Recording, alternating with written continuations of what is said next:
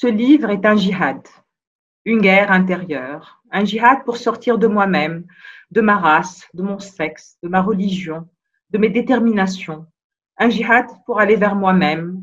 C'est un combat spirituel, pas celui que mènent les anachorètes ou les, ni les ascètes. Il ne vise pas à libérer l'âme du corps, l'esprit de la chair. Il est tentative de posséder la vérité dans une âme et un corps. Notre invité aujourd'hui Fedwin Sarr, l'écrivain, philosophe et économiste sénégalais. Nommé en 2018 par l'Élysée en tant qu'expert pour la restitution du patrimoine africain, il publie la même année Restituer le patrimoine africain, qui reprend le contenu du rapport remis en novembre 2018 au président de la République française. Fedwin Sarr est l'auteur d'Afrotopia, critique très commentée de l'afro-optimisme. Notre invité est aussi musicien, Bonjour Felwin Sarr, ravi de vous avoir avec nous aujourd'hui. Bonjour Maya et merci pour l'invitation. Euh, Sarr, euh, se penchant pour euh, l'introspection reflétée par l'exergue de l'émission tirée de votre ouvrage Daïge, vous dites qu'à 15 ans déjà, vous aviez une inclination pour les questions relatives à la religion, à la spiritualité. Oui, oui, c'est absolument vrai. Et, euh, c'est assez, étrange. Je suis issu d'une famille musulmane classique. Mon père était militaire et nous déménageons beaucoup à l'intérieur du, du, Sénégal. Et je me suis fréquemment retrouvé dans le privé catholique, chez les frères ou les bonnes sœurs à y faire mes études. Et euh, j'ai été au catéchisme, je servais la messe. Et mon père était très ouvert et très tolérant. Jusqu'à ce qu'un jour, euh, et on crée un l'excès d'ouverture. Il, il employa quelqu'un pour nous apprendre le livre saint à la maison, etc., etc. Mais je pense que de là est venue une sorte de curiosité pour les des traditions spirituelles du monde, avec l'idée que bah, j'étais né dans une famille musulmane, donc j'étais musulman, mais si j'étais né en Chine et en Inde, que serais-je devenu? Donc c'était ça la question que je me posais à l'époque.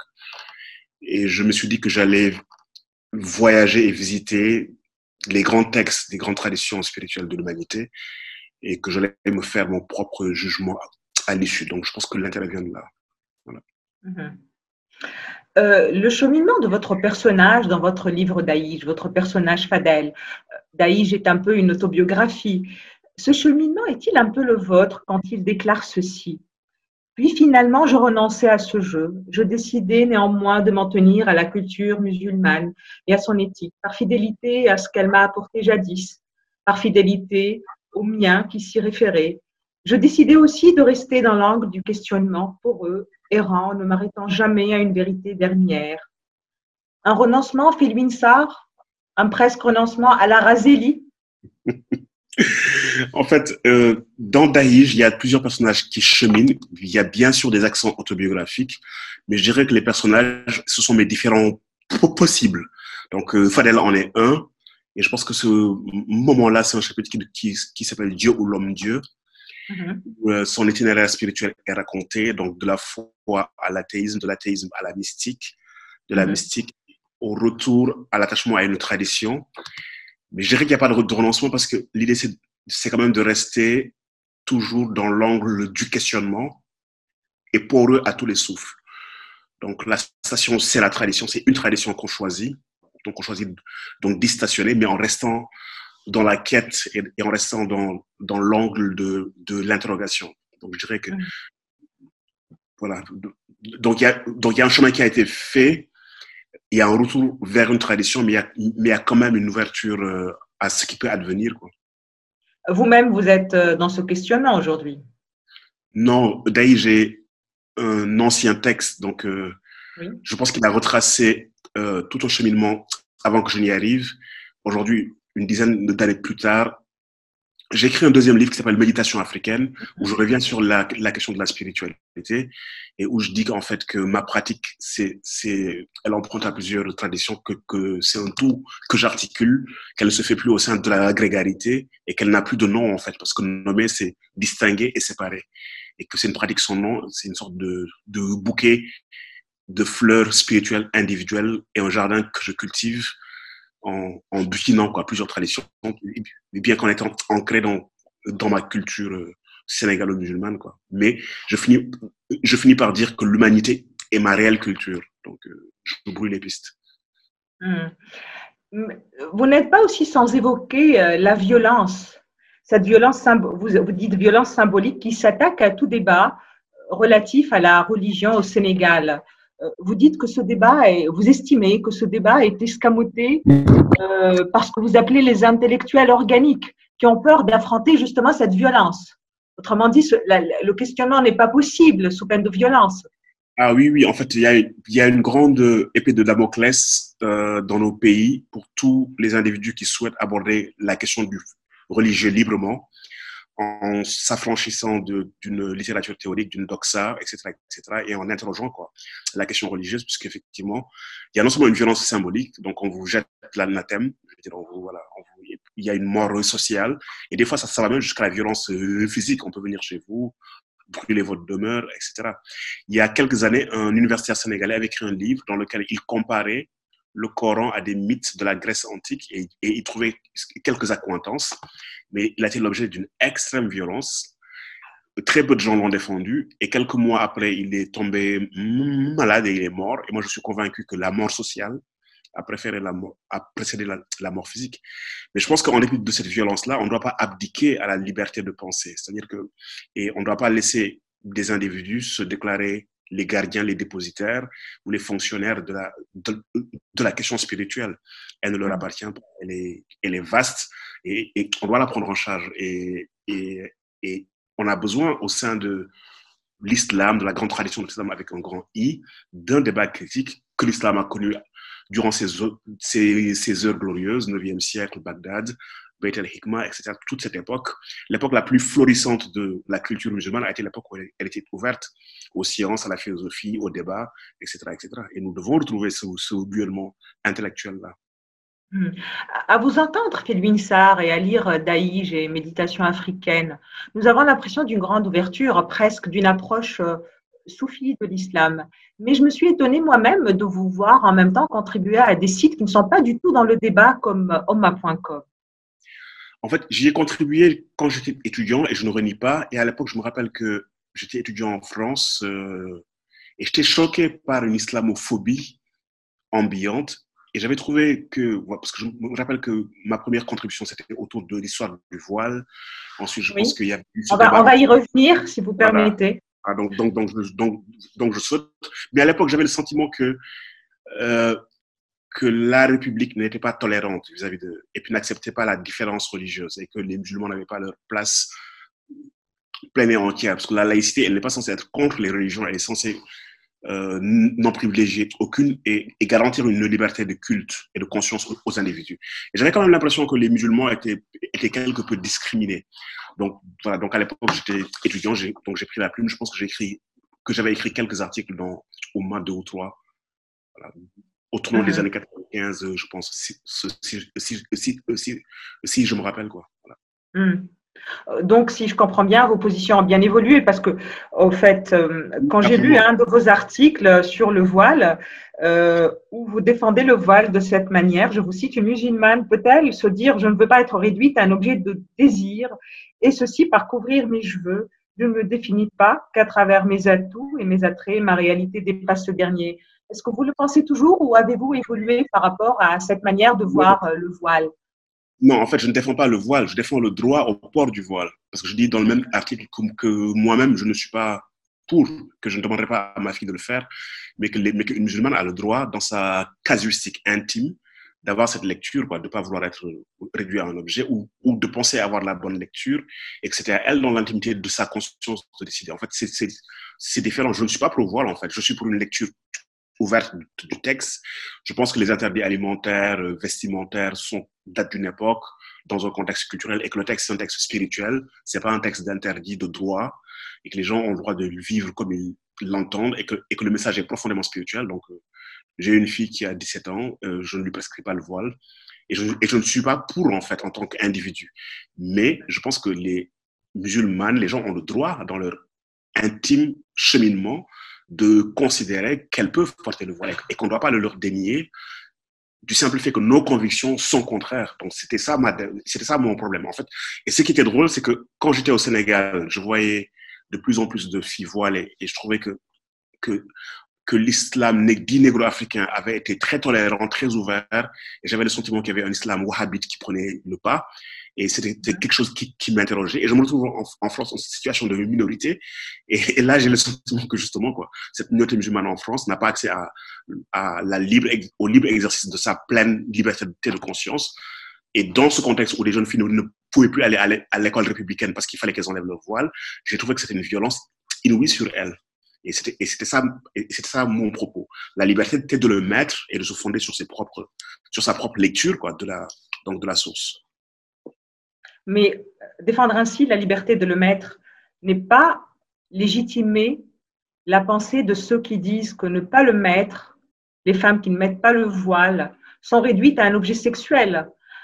Donc ça rejoint euh, les réflexions les moins ouvertes en fait, parce qu'il y a une intériorisation, un travail d'intériorisation contrainte qui a été faite sur des millénaires, comme celle faite sur les Africains dont vous parlez dans Afrotopia, pour se convaincre qu'ils sont inférieurs.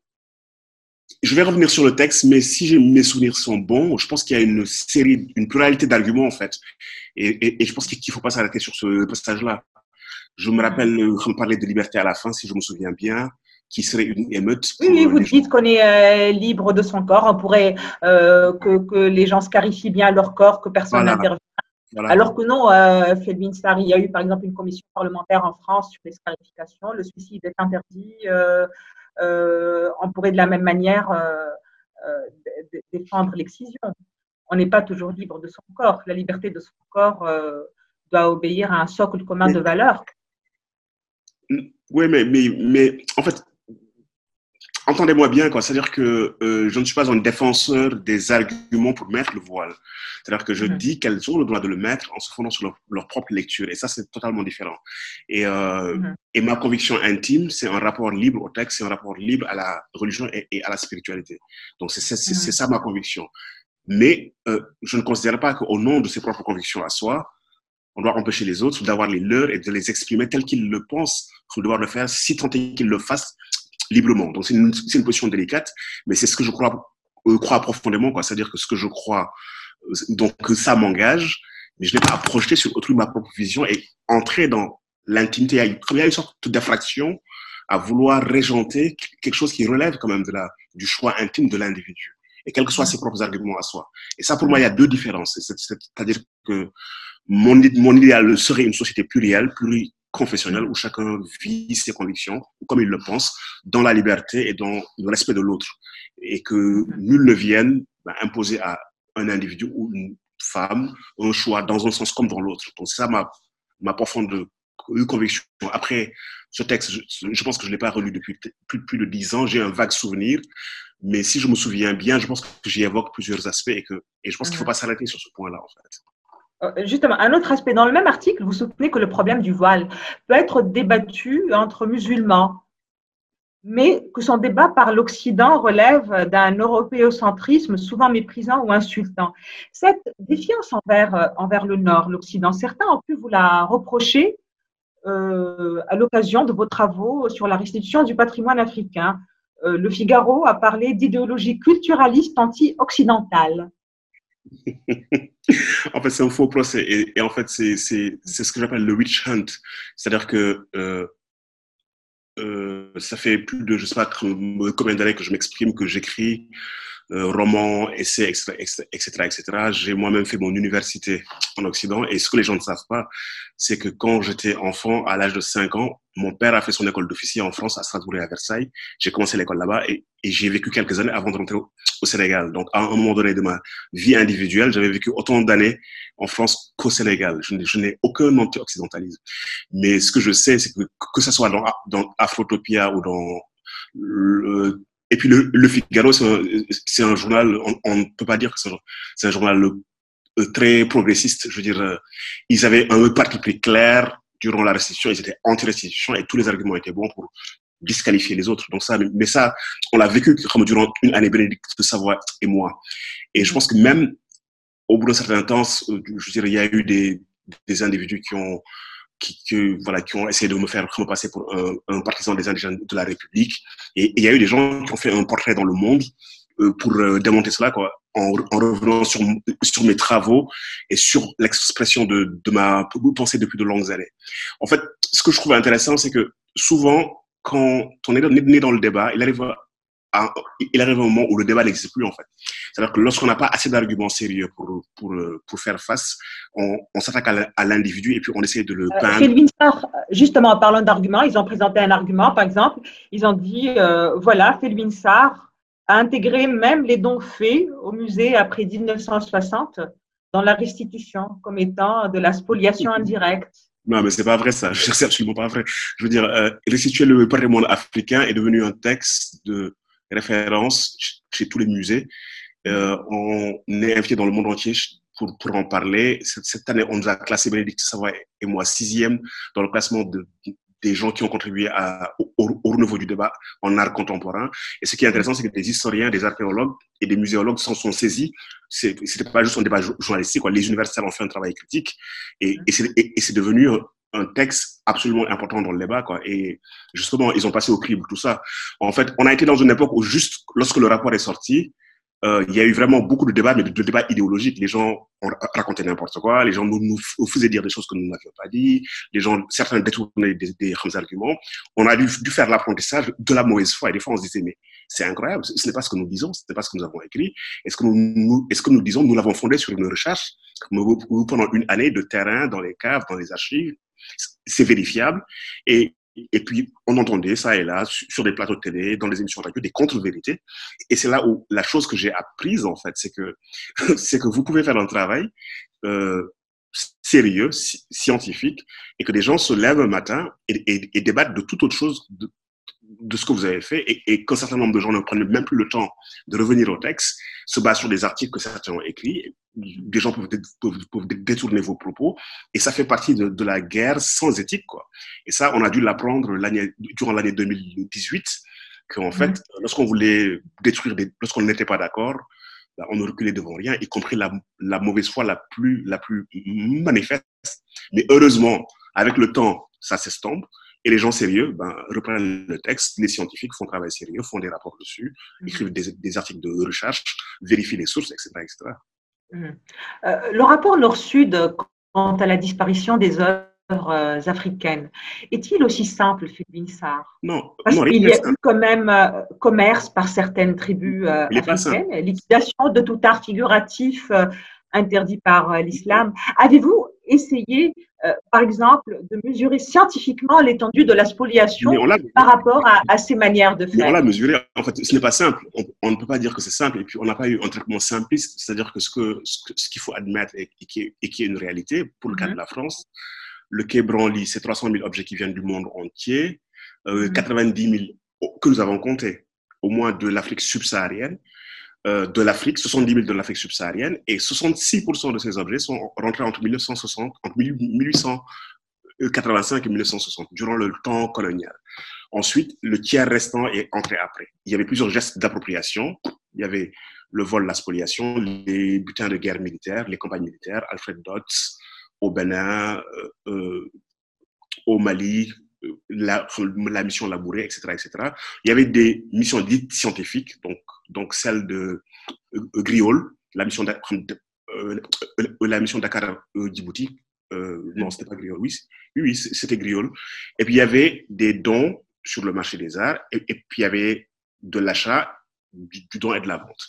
Alors notre travail a été d'essayer d'estimer, avec les données que nous avions, les proportions des uns et des autres et en disant, voilà, les objets dont on sait avec certitude qu'ils ont été pris sans le consentement de la population, parce qu'ils ont été spoliés, pris par une compagnie militaire, il faut les rendre. Les objets qui ont été donnés et achetés en bonne et due forme, bah, ils restent dans les musées. Les objets qui ont été collectés par des missions dites scientifiques, on a été lire les textes, euh, l'Afrique fantôme de Michel Léris, les secrétaires des missions tenaient des journaux dans lesquels ils explicitaient les conditions de la prise des objets. Et ces conditions étaient absolument violentes, sans consentement, des vols dans les cimetières, la nuit, de l'intimidation, etc. etc. Euh, ben ces objets, s'ils étaient demandés, ils pouvaient être rendus. D'autres objets ont été vendus, on a été voir les prix. Quand un objet coûtait 200 francs sur le marché de l'art, il était vendu 12 francs. Avec 12 francs, on pouvait acheter 7 œufs c'était une vente à un prix qui n'était pas un prix équitable. Et, si on fait l'analogie avec ce qui s'est passé durant la Seconde Guerre mondiale, où des Juifs fuyant pour leur vie, étant en, condition de, vulnérabilité, ont vendu des tableaux de maître de famille à des prix dérisoires. Après la Seconde Guerre mondiale, les ayants droit, lorsqu'ils les ont réclamés au musée, ils leur ont rendu parce qu'on considérait qu'on était dans une condition d'asymétrie structurelle et que même la vente, on pouvait interroger est-ce qu'elle était faite à un prix. La colonisation, c'est une asymétrie structurelle fondamentale dans laquelle tous les rapports, les rapports d'échange, les rapports que l'on veut peuvent être interrogés sous le signe de la, de la, de la domination. Et on a essayé de faire un travail fin de dentelle, mais malheureusement, ceux qui étaient contre ce travail euh, caricaturer les propos et ne voulait retenir que oui, c'est compliqué, c'est pas aussi simple que ça. Mais nous, mais nous le savons que c'est compliqué. Et il y a des objets pour lesquels il y a une zone grise, on ne sait pas. Et puis on a indiqué dans le rapport que ce, genre d'objet-là, nous ne savons pas. Mais les proportions, elles étaient claires. Et ça, et ça, il y a aucun doute là-dessus. Je veux dire, euh, on n'a pas, on n'a pas pu pécher par excès de simplisme. Nous, on est des, des, chercheurs, on connaît la complexité. Et quand on entrait dans ce travail-là, on avait, en tout cas, moi, j'avais aucun préjugé. Ce qui m'intéressait, c'était de voir qu'est-ce que la recherche allait dire et euh, ma conviction était de, de décrire exactement les résultats de, de la recherche que, que je suis entré sans aucun préalable et sans aucune idéologie au début. Mais l'appropriation culturelle telle que vous la défendez n'est-elle pas, n'étrique-t-elle pas euh, l'universalité de l'art? À qui appartient l'art? Oui, bien sûr, l'art est universel, mais le problème de l'universalité, c'est qu'on veut bien que l'art soit universel quand les tableaux et que les objets sont à Paris, Londres et Berlin. Et là devient moins universel quand les objets sont à Bamako, au Bénin et en Côte d'Ivoire. C'est ça le problème. Je veux dire, il devrait être autant universel. Le fait que l'art soit universel et que finalement ça soit un patrimoine de l'humanité, je, suis entièrement d'accord, mais il se trouve que certains objets sont liés à des cultures, à des cultes, à une identité, et que vous vous rendez compte si toutes les, peintures des églises françaises se, se trouvaient à Dakar, et que les jeunes Français, il y a eu une convention à Faro en 2005 qui disait que les jeunes Européens ont droit à leur patrimoine. Les individus ont besoin de se dire dans le temps, de se dire leur histoire, d'avoir des repères physiques, du, du, génie de leurs ancêtres, qu'une proportion circule dans le monde, ben, bien sûr, mais que l'essentiel soit en dehors du continent et que, et que des miettes soient, soient, soient, soient, soient, sur le continent, c'est un déséquilibre qui ne peut pas être justifié par un principe d'universalité. Et en plus, les Africains n'ont pas le droit d'avoir des visas pour aller visiter ces, ces, objets dans les musées occidentaux. Je veux dire, ils n'ont juste mais... même pas. Leur, leur, leur patrimoine culturel est dans le sillage justement de cette, de cette polémique, s'est posé même la question des conditions de conservation par les, par les musées africains, la, le pillage dans les musées africains. Ça, ça, ça, ça, ça relevait de ce que j'appelle la généralisation du pire. C'est la première question que nous avons abordée. On, on, a été voir, on a fait une cartographie, on, on a découvert qu'en Afrique subsaharienne, il y avait plus de 500, 500 musées. Et je vous avoue que j'étais le, le premier surpris, tellement j'étais habité par ce que j'entendais, quoi. Il n'y a pas de musée en Afrique, on pille les objets, etc. Lorsqu'on a fait la recherche, on s'est rendu compte que non seulement il y avait énormément de réceptifs, qu'il y a des pays qui avaient entre 30 et 50 musées, que des pays comme l'Afrique du Sud, le Nigeria, le Kenya, la Tanzanie, le Sénégal n'avaient rien à envier. Nous, on avait un, nouveau musée flambant neuf des, des civilisations noires, euh, 30 000 mètres carrés, une capacité de 18 000 objets, etc., etc., une vingtaine de musées dans le pays. Et qu'effectivement, il y a eu des endroits où des objets ont été spoliés, mais dans les musées occidentaux, les objets disparaissent. J'étais à Nantes une année, le cœur d'Anne de Bretagne a disparu au musée de, au musée de Bray. J'ai essayé de regarder le nombre d'objets qui étaient volés au Louvre, mais c'était significatif. Et jamais vous n'entendrez quelqu'un dire, bah, ils peuvent pas garder parce qu'on vole des objets là-bas. On vole des objets dans pas, les musées. Mais, mais, mais, pas de la même manière. Je ne sais pas si non, on non. Non, ça... euh, je, je, vais vous donner un exemple. Par, je vais vous donner un exemple. Par exemple, le, le pillage est devenu systématique en Afrique à tel point que l'UNESCO a dû intervenir euh, non, pour établir ça, des, des, techniques de sauvegarde. Il y a eu même, il y a eu même une résolution, la résolution 42.7 dans 1987. Je vais vous donner un exemple que vous connaissez très bien. Euh, euh, un, un, musée sénégalais, oui. l'IFAN aujourd'hui, Théodore Monod, sur les 20 000 pièces du fond, 10 000 pièces ont été subtilisées. Je vais vérifier. C'est-à-dire que ça, parce que je connais le. le dans le, le livre Le Nouvel Or Noir de Philippe Bach. Parce que le directeur du, du, musée, je le connais, je travaille avec lui presque régulièrement. Ben, je, mets, je prends cette information et j'irai la vérifier. Elle me m'étonne fortement. En fait, que l'Afrique ait été pillée, que des gens aient acheté des objets vendus sur des marchés, sous le manteau, etc., etc., et qu'il y ait une résolution même de l'UNESCO pour empêcher le, le, le trafic des biens illicites, c'est un fait partir de là et dire que les musées en Afrique, c'est des passoires et qu'on pille la moitié, en tout cas, ce, ne sont pas ce que nos recherches nous ont montré, parce que nous, non seulement on a fait une recherche documentaire, mais on a été sur le terrain. On a visité beaucoup de pays du continent, on a été dans les musées, on a été dans les musées traditionnels, on a été dans les musées dans les villes, on a regardé les conditions de conservation, on a discuté avec les conservateurs, on leur a demandé quels étaient leurs manques, quels étaient leurs besoins, etc. On a été au Mali, on a été au Cameroun, on a été au Sénégal, on a été au, au, au Bénin, etc.. On a pris une année parce qu'on savait très bien que cette question était délicate et il fallait que l'on se fonde sur une vraie recherche et pas sur une littérature qui avait totalement rangé l'Afrique dans le territoire des ombres, etc., etc. Et ce qu'on a trouvé sur place, ben, je, suis, entièrement désolé, bien sûr, il y a des limites, bien sûr, il y a des insuffisances, mais ça ne correspondait pas du tout à la réalité qui était, qui était décrite, euh, je veux dire, là où on était. Et en plus de cela, la question du musée, c'est une question à double entrée. La première question, c'est de dire oui, est-ce que les musées ont des capacités de conservation? Si elles ne les ont pas, il faut qu'elles les construisent. Il faut bien conserver les objets. Nous sommes d'accord. Mais la deuxième question, c'est est-ce que les objets doivent aller dans des musées? Forcément Parce que la muséologie occidentale, elle est née au 19e siècle. le musée est un régime de, patrimonialisation. C'est-à-dire que c'est une forme d'habitat, c'est une écologie de l'objet. Quand on a été au Cameroun, dans l'Ouest, on s'est rendu compte qu'il y avait des musées traditionnels, qu'il y avait des cases patrimoniales, et que les objets pouvaient être dans une pluralité d'endroits en fonction des fonctions sociales, rituelles, spirituelles, culturelles, esthétiques, et qu'il y avait plusieurs rapports au patrimoine qui n'étaient pas tout mettre dans un musée, et que le patrimoine pouvait être disséminé dans le corps social et avoir une fonction intégrative. Et que ces formes de patrimonialisation-là étaient importantes, et que la première question pour les Africains, c'était de resocialiser leurs objets, de se poser la question de savoir, cet objet, je vais l'emmener dans un musée, l'autre dans une école, l'autre dans un centre de recherche pour étudier les fractales des fils de pêche, l'autre dans un centre d'art et de design pour inspirer les jeunes générations, etc., etc. L'autre dans un lieu de culte, parce que la communauté le réclame. Et c'est intéressant. Au Mali, on a vu des objets qui avaient une double fonction. Au moment, du culte, la communauté vient le chercher au musée, fait un rituel, le transforme en, en objet sacré, l'emmène et fait son rituel. À la fin du rituel, ils refont un rituel, ils le déchargent, ils le ramènent au musée. Et donc, durant l'année, l'objet a une identité métamorphique. Il est, il est, tantôt profane, il est tantôt sacré, et il va et il fait des allers-retours entre le musée et le bois sacré. Et on s'est rendu compte qu'en fait, la, les régimes de patrimonialisation des sociétés africaines étaient tellement riches, étaient tellement plus riches que le musée, que la question du musée, en fait, était une question fondamentalement piège. Parce que la question, elle disait, est-ce que vous êtes capable de reproduire, pour des objets qui sont issus de vos cultures, le dispositif que nous avons créé, nous, pour les conserver avec nos catégories? Et en niant totalement le fait que les sociétés africaines n'ont pas attendu, en fait, pour avoir un rapport avec leurs objets, ils n'ont pas attendu pour créer des écologies pour leurs différents objets. Et c'était ça qui, était intéressant dans la restitution. C'était restituer les objets, mais c'était aussi restituer un travail sur le sens, sur la sémantique. Et c'était les sortir de la, de la capture d'objets ethnographiques ou d'un certain nombre de catégories qu'on leur avait surimposées et qui se voulaient hégémoniques en oubliant que les sociétés qui les ont créées ont pensé pour elles, leur ont donné des fonctions. Et c'est là le débat intéressant. Le débat, c'est pas tant de, d'être de, sur oui, mais conservation ou pas conservation. Et même là, le débat est très philosophique. Beaucoup de sociétés africaines ne conservent pas les objets durant toute leur vie. Les objets ont un cycle de vie. Ils naissent, ils grandissent, ils meurent. Certaines sociétés les enterrent au bout de 10 ans, enterrent leur masque pour les régénérer. Et les, et les objets sont insérés dans le cycle de vie. Et l'idée de la, de la permanence, de la monumentalité, l'objet qui, doit rester pas une idée qui, issue de ces cultures-là. Et, toutes ces catégories-là, qui semblent évidentes, ben, on a été obligé de les interroger et, et, de, et de nous rendre compte qu'en fait, les choses n'étaient pas si évidentes que ça.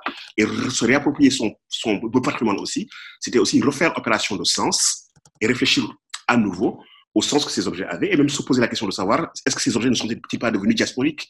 Est-ce qu'ils n'ont pas maintenant plusieurs régimes de sens qu'ils ont incorporés? Et comment est-ce qu'on traite un objet qui est devenu diasporique? Donc les questions sont autrement plus intéressantes que la problématique des musées, de la conservation, etc., En parlant de, de sens, ce qui est intéressant dans votre approche, c'est que vous appréhendez la restitution non pas en tant que déplacement technique, mais en tant que nouvelle éthique relationnelle. Oui. Oui, on a même, on a même parce qu'en fait, lorsqu'on a discuté avec beaucoup de directeurs de musées du continent africain, on leur a demandé, mais vous, est-ce que vous, voulez que les objets Ils ont dit non, on veut que certains objets reviennent. Et, quand ils nous donnaient les proportions, on était surpris. Ils ne voulaient pas récupérer beaucoup d'objets. Ils, avaient des milliers d'objets en France, ils voulaient en récupérer des dizaines, au maximum des centaines, même pas plus d'une centaine. Et ils nous disaient, nous, en fait, ce qui nous intéresse, c'est qu'il y a certains objets bien précis que nous voulons avoir dans les collections ici, mais les objets, nous n'allons pas les emprisonner, nous allons les faire circuler. Et le sens de la circulation euh, sera Afrique-Afrique, Afrique Europe, mais c'est le droit de propriété qui nous intéresse parce que eux, lorsqu'ils détiennent nos objets, c'est eux qui décident lorsqu'ils nous les prêtent ou pas c'est eux qui décident de la durée et du sens de la circulation. Si nous retrouvons la propriété sur notre patrimoine, mais on peut, le, on peut leur laisser là-bas. Et de temps à autre, lorsqu'on a besoin d'un certain type d'objets pour des expos, les prendre, mais le reste, on les laisse circuler parce qu'on a envie d'avoir une présence culturelle dans le reste du monde. Il y a même des gens qui ont proposé qu'il y ait des dispositifs euh, en 3D pour qu'il y ait des, des répliques, pour qu'il y ait des, voilà, pour que l'absence de certains objets soit remplacée par une, une, une présence virtuelle. Il y avait plein de, de dispositifs qui, en fait, indiquaient que l'intérêt, c'était une autre éthique relationnelle, c'était une autre économie de l'échange. J'ai été plus fort que toi pendant une époque historique. J'ai pris tes objets, je les ai amenés chez moi parce qu'ils ont même, même théorisé la, spoliation. C'est-à-dire qu'on a vu des textes dans lesquels ils disent, dans lesquels certains individus disent que si vous vous vainquez un peuple, il faut lui prendre ses œuvres de création pour l'empêcher de se reconstruire spirituellement, ou il faut lui imposer l'humiliation de, de la présence de vos objets, de ces objets dans vos capitales. Et ça a été une problématique européenne. Napoléon Bonaparte qui a spolié tous les pays d'Europe. Et il y a eu un débat à partir de l'année 1815 où l'Allemagne, l'Italie voulaient que les Français leur rendent leurs objets. Ils ont théorisé que, que Paris était la capitale libre de, euh, de, la, liberté. Donc, les objets, ils les prenaient des tyrans et qu'ils les emmenaient dans un lieu libre, etc., etc. Et les Italiens ont demandé qu'on leur ramène leurs objets, le, le, leurs peintures religieuses.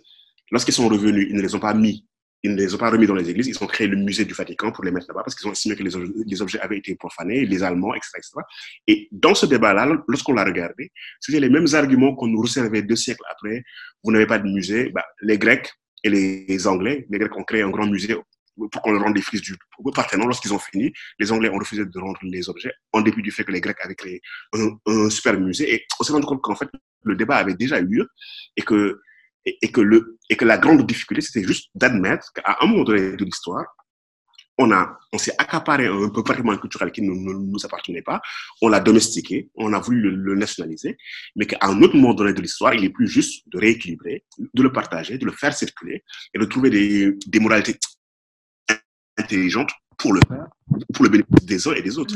Cette nouvelle éthique relationnelle est aussi au centre de vos réflexions sur la question économique de, l'Afrique, parce qu'on rappelle que vous êtes un éminent économiste. Vous dites personne, euh, vous dites l'Afrique n'a personne à rattraper. Vous remettez en cause dans votre Afrotopia ce que vous appelez l'idéologie du développement. J'ai enseigné les théories du, du, développement économique pendant une dizaine d'années à l'université et avec mes étudiants, on a fini par les déconstruire. On s'est rendu compte qu'en fait, le concept dans son acception économique est né après la Seconde Guerre mondiale qu'on peut le dater, qu'on sait ce que ça voulait dire, que c'est une forme d'organisation et de progrès social, mais on ne peut pas considérer que, dans cette, que cette forme est la meilleure en tout temps et en tout lieu et pour tous les mm-hmm. peuples. Et c'est ça le, le, caractère hégémonique. Elle a fonctionné, elle est née d'une histoire bien particulière, une histoire économique, sociale, culturelle, et on a voulu la répliquer sans prendre en compte les histoires sociales, économiques et culturelles des autres lieux. C'est ça le, le, vrai problème. Et le concept est devenu tellement hégémonique qu'il englobe l'imaginaire du bien-être et du progrès. Et quand vous dites à quelqu'un développement, la, la, la, personne pense infrastructure, progrès économique, progrès social, et toutes les aspirations vertueuses de l'humanité à un moment donné peuvent être résumées sous le concept, alors que ce n'est pas vrai. Alors que ce concept-là, il a une historicité, c'est une production, et, et, et, on peut voir en quoi il a des présupposés idéologiques. Et donc, du coup, les, les nations africaines qui recouvrent leur souveraineté internationale durant les années 60, au lieu de se fonder sur leurs ressources, leur vision du monde, leur culture, etc., pour créer un bien-être économique, se sont mis à imiter un modèle dont ils n'avaient pas tous les éléments pour que le modèle fonctionne chez eux, et un, modèle qui ne s'inscrivait pas dans leur substrat culturel. Et bah, on a vu le résultat, ça n'a pas marché en fait. Et, euh, et ça ne marchera pas en fait tant que l'économie n'est pas réenchassée. Chez les Asiatiques, là où ça a eu l'air de fonctionner, ben, ils ont pris des aspects qui les intéressaient, mais ils ont gardé leur culture, leur culture de travail, la culture taoïste, etc., etc.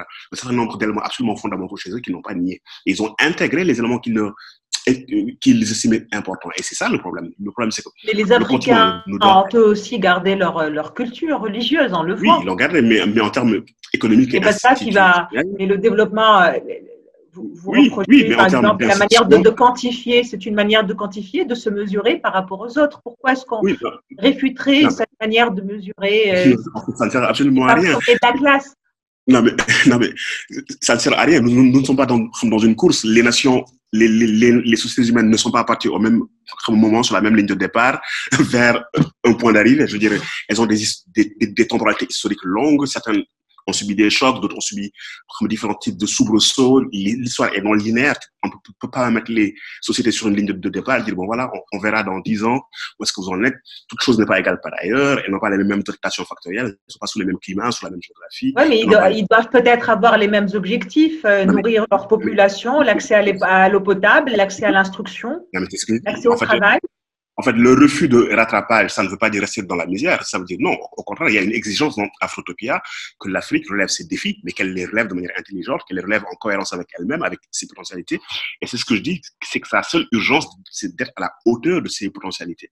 Si vous êtes, si vous avez une potentialité de 19 en maths, ben, et que vous n'avez aucune potentialité en littérature, je ne vais pas vous demander d'être un génie en littérature, je vais vous demander de réaliser votre potentialité en mathématiques. C'est comme en sport. Si vous êtes un coureur de fond et vous avez une grande endurance. Je ne vais pas vous demander d'être un, un, gars qui fait du saut, du saut à la pêche alors que vous ne savez pas sauter à la pêche. L'idée, c'est de vous accomplir au mieux de vos potentialités.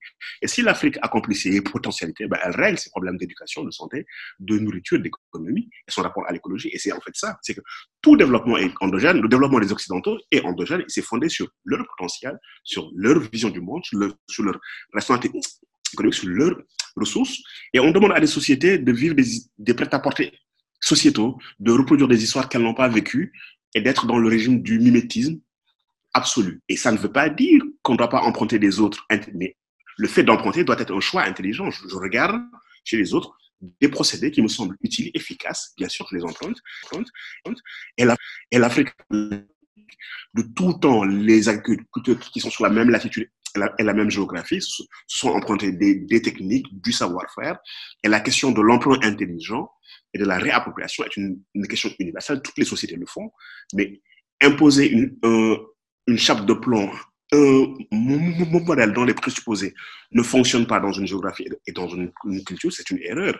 Et, nous, et on paye cette erreur. Et là où il faut être très précis et très complexe, dire cela ne veut pas dire ne pas travailler pour relever ces défis et ne pas sortir de ces difficultés. C'est totalement différent. Je suis quand même économiste et c'est mon travail de proposer des, des solutions économiques. Euh, donc, Philwin Sarr, vous définissez l'Afrotopia comme euh, une utopie active. N'est-elle pas une utopie dans la continuité des utopies des socialistes euh, du 19e siècle qui ont bien imprimé le monde. On va dire aussi euh, que Thomas Sankara a, bien essayé et que depuis décoloniser l'esprit d'Ngugi Wationgo en 86, les choses n'ont pas du tout euh, bougé. Pourquoi cela bougerait aujourd'hui? Qu'est-ce qui a changé? Parce que l'histoire est en marche, elle ne dort jamais et que il y, a, il y, a, toujours une brèche dans le temps. C'est pas une utopie socialiste comme celle des. Parce qu'il y a eu aussi les utopies du 19e siècle, il y a eu tout un travail. Le, marxisme est une, a été une grande utopie. Euh, il y a eu des mm. utopies que j'appelle totalitaires, qui ont voulu régenter tous les aspects de la vie individuelle. Et puis, euh, la, la, littérature et les faits nous ont montré que ce genre d'utopie, elles échouent. C'est-à-dire que lorsqu'on veut créer un, une, une, Atlantide, un peu paradis, on, ben, on crée on crée George Orwell, quoi. Je veux dire, on crée la société de contrôle. Et, et ces utopies-là ne marchent pas, elles dégénèrent. Il n'y a pas de société absolument parfaite, quoi, où il n'y a pas de chaos. Et il y a eu ce genre de tentative de, même, même l'eugénisme vient de là, le, le, désir de perfection, de jeunesse éternelle. Ce, ce n'est pas une utopie de ce genre. C'est une utopie qui dit que l'avenir et l'horizon restent ouverts. Quelle que soit la dystopie, quelle que soit la difficulté du présent, le temps à venir qui n'est pas encore là et en tant que nous ne pouvons pas déclarer, dont, nous ne pouvons pas déclarer a priori la non-productivité. On ne peut pas dire que un certain nombre d'aspirations que nous avons, même si nous ne les réalisons pas aujourd'hui, sont irréalisables dans ce temps à venir. Et que cet espace demeure ouvert et qu'il ne faut pas qu'on le ferme. Quand des gens nous prédisent aujourd'hui en Afrique une, une hécatombe vis-à-vis du virus, c'est qu'ils ferment notre avenir. Ils décident qu'il n'y aura pas d'avenir, qu'on sera le chaos. Et c'est ça que je refuse fondamentalement parce que l'histoire démontre le contraire. D'ailleurs, ce que nous vivions démontre le contraire. On nous disait que le train de l'économie capitaliste ne peut pas s'arrêter. Ça fait trois mois que, que 80% de la production industrielle du monde est arrêtée. Et ça, parce qu'on n'aurait pu le prévoir il y a quelques mois. Donc ça veut dire quoi? Ça veut dire qu'en fait, euh, les sociétés ont besoin de, dans un lieu qui n'est pas encore un atopos, d'envisager la manière dont elles vont résoudre leurs de rêver, d'imaginer et de penser. J'ai des contradictions dans le domaine économique, écologique, politique. Comment je peux les résoudre C'est ça d'abord le premier travail de l'étude. Et une fois qu'on l'a envisagé, ben il y a ce que, il appelle la conversion utopique. On change son comportement présent, on pose des actes qui vont déchirer la trame du temps et qui vont faire advenir cette réalité-là dans le temps de l'histoire. Parce que le réel que nous vivons est une potentialité de la réalité qui est plus vaste. L'histoire est un, espace de potentialité. Ce qui est advenu ici est... Ne l'a-t-on pas déjà envisagé avec Thomas Sankara, avec décoloniser l'esprit? Non, mais c'est intéressant. C'est ce que j'appelle des, des uchronies. C'est pas parce que des utopies n'ont pas fonctionné, n'ont pas été à leur terme, mm-hmm. que tout processus utopique est voué à l'échec. D'ailleurs, beaucoup de mouvements de libération qui ont, qui ont marché sont fondés sur les, sur les échecs d'anciennes tentatives.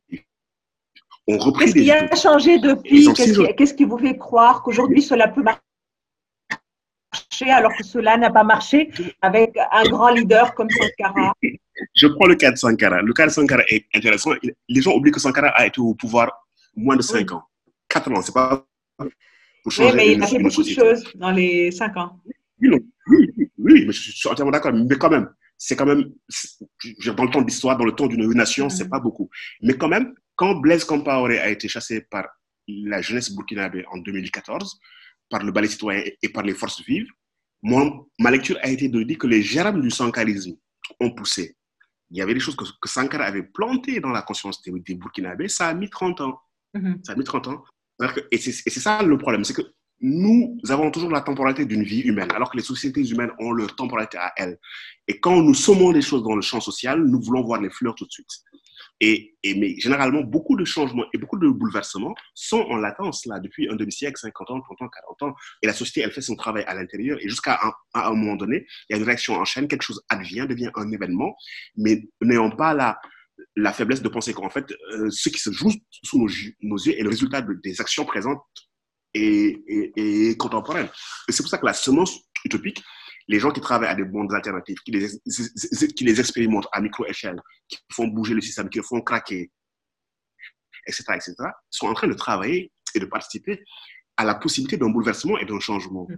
Et, et, et l'utopie, elle est fondamentale. Rien de fondamental ne s'est fait. Aucune avancée ne s'est faite dans ce monde sans utopie. Mm-hmm. Sont des gens qui l'ont pensé, qui l'ont rêvé, qui ont commencé à agir alors qu'ils étaient minoritaires jusqu'au grand soir, jusqu'au jour où les conditions historiques étaient, étaient prêtes pour le basculement.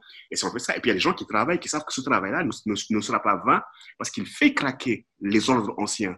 Mais les ordres anciens remettent du temps, résistent, etc., etc. Puis un jour, quelque chose accélère le mouvement de l'histoire et un jour nouveau arrive.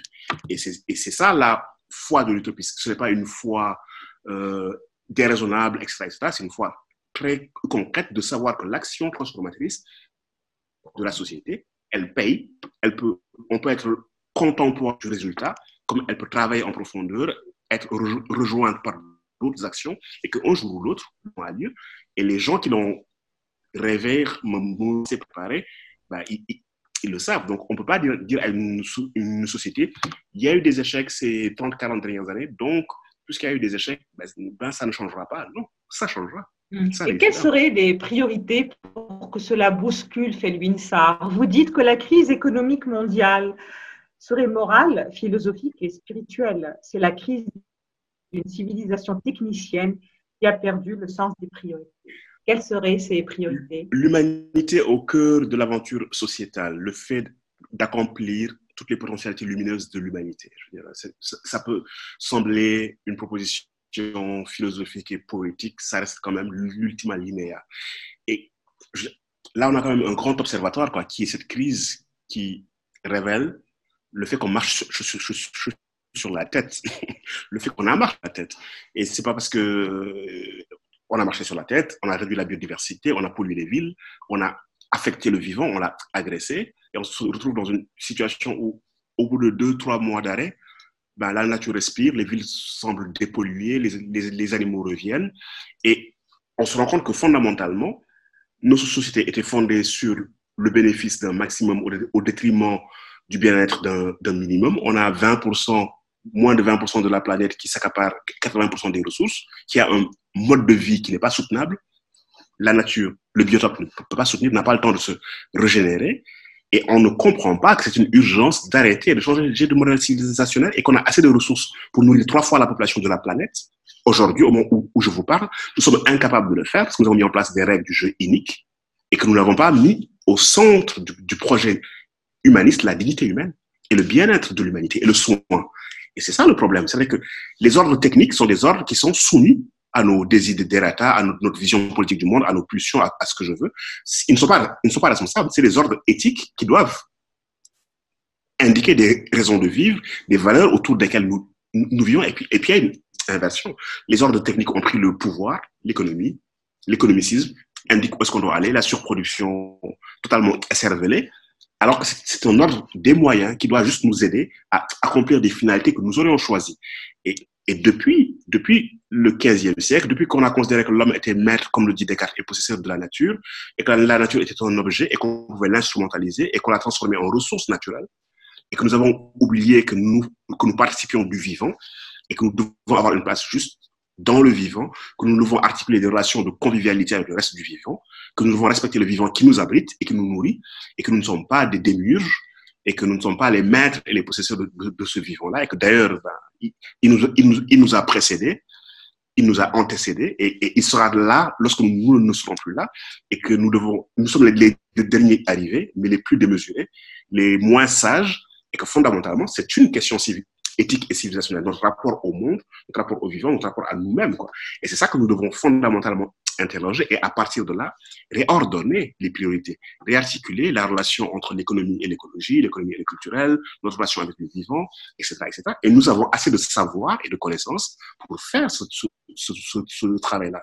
Mais nous n'avons pas assez de sagesse et d'humilité pour reprendre une place qui est une place juste dans l'ordre du vivant. Et le problème, pour moi, le plus impérieux, il se trouve là, en fait. Mmh. Euh, le 30 avril, fait Sar, est relativement au coronavirus et à cette question posée par TV5 Monde.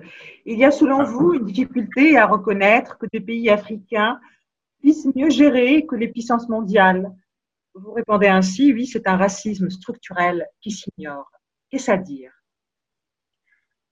Si on regarde les données statistiques, parce qu'on est dans un monde qui aime bien les données, on est quand même dans une dans quelque chose d'extrêmement frappant. C'est-à-dire que euh, le continent, c'est un rapport de, de 1 à 1000, le nombre de contaminés et le nombre de décès. Au Sénégal, on est à 1300 contaminés, on est à 11 décès. L'Afrique est loin derrière. Et on a continué à nous promettre hécatombe sur le continent. L'OMS, réveillez-vous, vous dormez, vous aurez des. Antonio Guterres, je suis certain qu'il y aura des millions de morts. Melinda Gates, bientôt on va ramasser les cadavres dans les rues en Afrique. C'est-à-dire euh, une pléthore de déclarations qui, non seulement avaient l'air de ne pas se satisfaire que nous ne soyons pas en train de mourir, parce qu'apparemment on, a l'habitude de nous voir mourir, j'ai aussi de mort, guerre, etc. Et, mais qui disaient, bon, vous ne perdez rien pour attendre, en fait. Et on est absolument certain que ce sera l'hécatombe. Ce ne sera pas l'hécatombe, en fait déjà, au bout de deux mois, ça ne l'est pas. Il n'y a pas de raison que, que, ça le soit. Je veux je ne suis pas un devin. Mais si on regarde les données d'un point de vue objectif et la manière dont les choses évoluent sur le continent, il y a il n'y avait aucune raison à ce moment de nous prédire une hécatombe. Et les Africains étaient en train de se battre. Euh, les, les, les, pays avaient pris des mesures, fermé leurs frontières. Ils n'étaient pas arrogants. Dès qu'ils ont vu la chose venir, ils ont appris des autres. Qu'est-ce qu'il fallait faire? Euh, Confiner, pas confiner, état d'urgence, pas état d'urgence, fermer les frontières, fermer les écoles. Alors que certains pays occidentaux, lorsqu'ils ont vu voir, lorsqu'ils ont vu venir de la Chine, ils ont un peu rigolé, un peu goguenard. Ils se sont fait surprendre parce que justement, il y a cette forme de géopolitique des savoirs. Nous sommes ceux qui savons, ceux qui enseignons au monde comment faire. Nous, nous n'apprenons pas des autres. La polémique sur les masques en France est très drôle de ce point de vue-là. Je dirais, les gens savaient que les masques étaient, utiles. En fait, il y a cette idée, une, sorte de fausse évidence que, de toute manière, si une, crise arrive en Afrique, ils sont mal préparés, les systèmes de, de santé sont vulnérables. Ça, ça c'est une vérité, ils le sont. Mais que, voilà, ils ne pourront pas gérer parce que, voilà, parce qu'ils sont en gros incapables, pour résumer. Alors que ce qu'on oublie, c'est qu'en fait, euh, le continent a une grosse expérience des maladies infectieuses des épidémies. Euh, la plus récente, c'est Ebola, bien que ce n'était pas toute l'Afrique, mais l'Afrique de l'Ouest était, fortement touchée. L'Institut Pasteur à Dakar existe depuis 1896, donc le 19e siècle, plus, d'un siècle et demi, et que les gens savent trouver des solutions pratiques vis-à-vis des maladies infectieuses. Et lorsqu'un problème arrive, ben, ils, ont une culture, ils ont une expérience qu'ils peuvent mettre en, branle. Et c'est ce qu'ils font, en fait. C'est ce qu'ils font, en fait, que ce soit au Sénégal, à Abidjan, en Côte d'Ivoire. Je regarde assez régulièrement ce qui se passe dans les pays voisins, comment les, les malades sont pris en charge, etc., etc., quels sont les protocoles thérapeutiques qui ont été choisis? Pendant qu'en France, ils étaient en train de, débattre le chloroquine ou pas chloroquine, nos médecins ont mis tous les patients à la chloroquine et ils avaient très peu qui arrivaient au stade critique où ils avaient besoin de respirateurs et puis ils ont des, taux de guérison très élevés puisque bah, ils ont ils, ont l'habitude, c'est une molécule qu'ils le connaissent très bien à cause du, du paludisme et qu'ils ont considéré qu'en fait, dans le débat entre recherche scientifique et pratique médicale, pour l'instant, bah, ils, privilégient la pratique médicale. Bien évidemment, le principe de précaution est important, mais avant d'avoir des effets secondaires, il faut rester en vie. Bah, si vous n'êtes plus en vie, la question de est-ce que vous avez des effets secondaires ou pas, elle ne se pose pas. Et puis, il y avait une sorte de sagesse pratique de gens qui ont l'habitude de gérer des, voilà, des épidémies, des choses de ce genre. Et au-delà de ça, euh, bah, les États, je trouve, parce que j'ai essayé de regarder à quel moment est-ce qu'ils ont fermé leurs frontières, les écoles, les universités, quelles sont les mesures qui ont été prises, drastiques ou, ou, ou pas drastiques, pour euh, peut-être aussi la pyramide euh, des âges ah, aussi, oui, la, absolument. la piste du, euh, la, du BCP. Mais oui, l'âge moyen est de 19-20 ans, donc la, donc la, la, population est jeune. Ceux qui, ceux qui ont un taux de létalité le plus élevé, on le sait, ce sont les, les, les personnes qui sont les plus âgées. Donc ça préserve relativement le, le continent. Cet, cet, cet, cet, argument, il est absolument important et donc il faut le mettre dans la discussion. Mais il faut aussi rajouter le fait que bah, les États ont pris des, des mesures qui ont semblé adéquates. Parce que lorsqu'on s'arrête juste sur l'âge, c'est comme si bah, c'était un don du ciel, quoi. C'était miraculeux. Il y a une épidémie qui ne touche pas trop les jeunes. Donc, on, on, on aurait profité de ça, oui.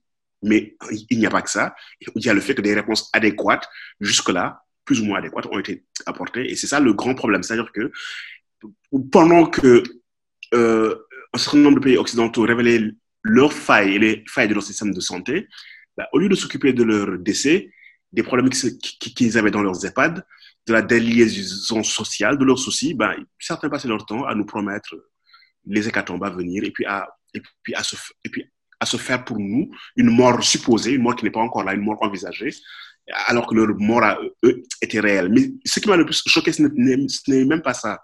C'est le fait que j'ai eu le sentiment que on n'arrivait pas à faire humanité. Nous n'étions pas une commune humanité. Parce qu'au fond, qui est des Asiatiques, des Chinois, des Américains, des Européens qui meurent, c'est les humains qui meurent. Donc la question, ce n'est pas de dire, euh, vous les Africains, vous aurez une, une vous aurez plus de morts que nous, machin. Non, c'est de dire qu'il y a un coût humain, il y a un coût de l'humanité. Et c'est regrettable, c'est déplorable, c'est ça la vraie question. La question, ce n'est pas tant de...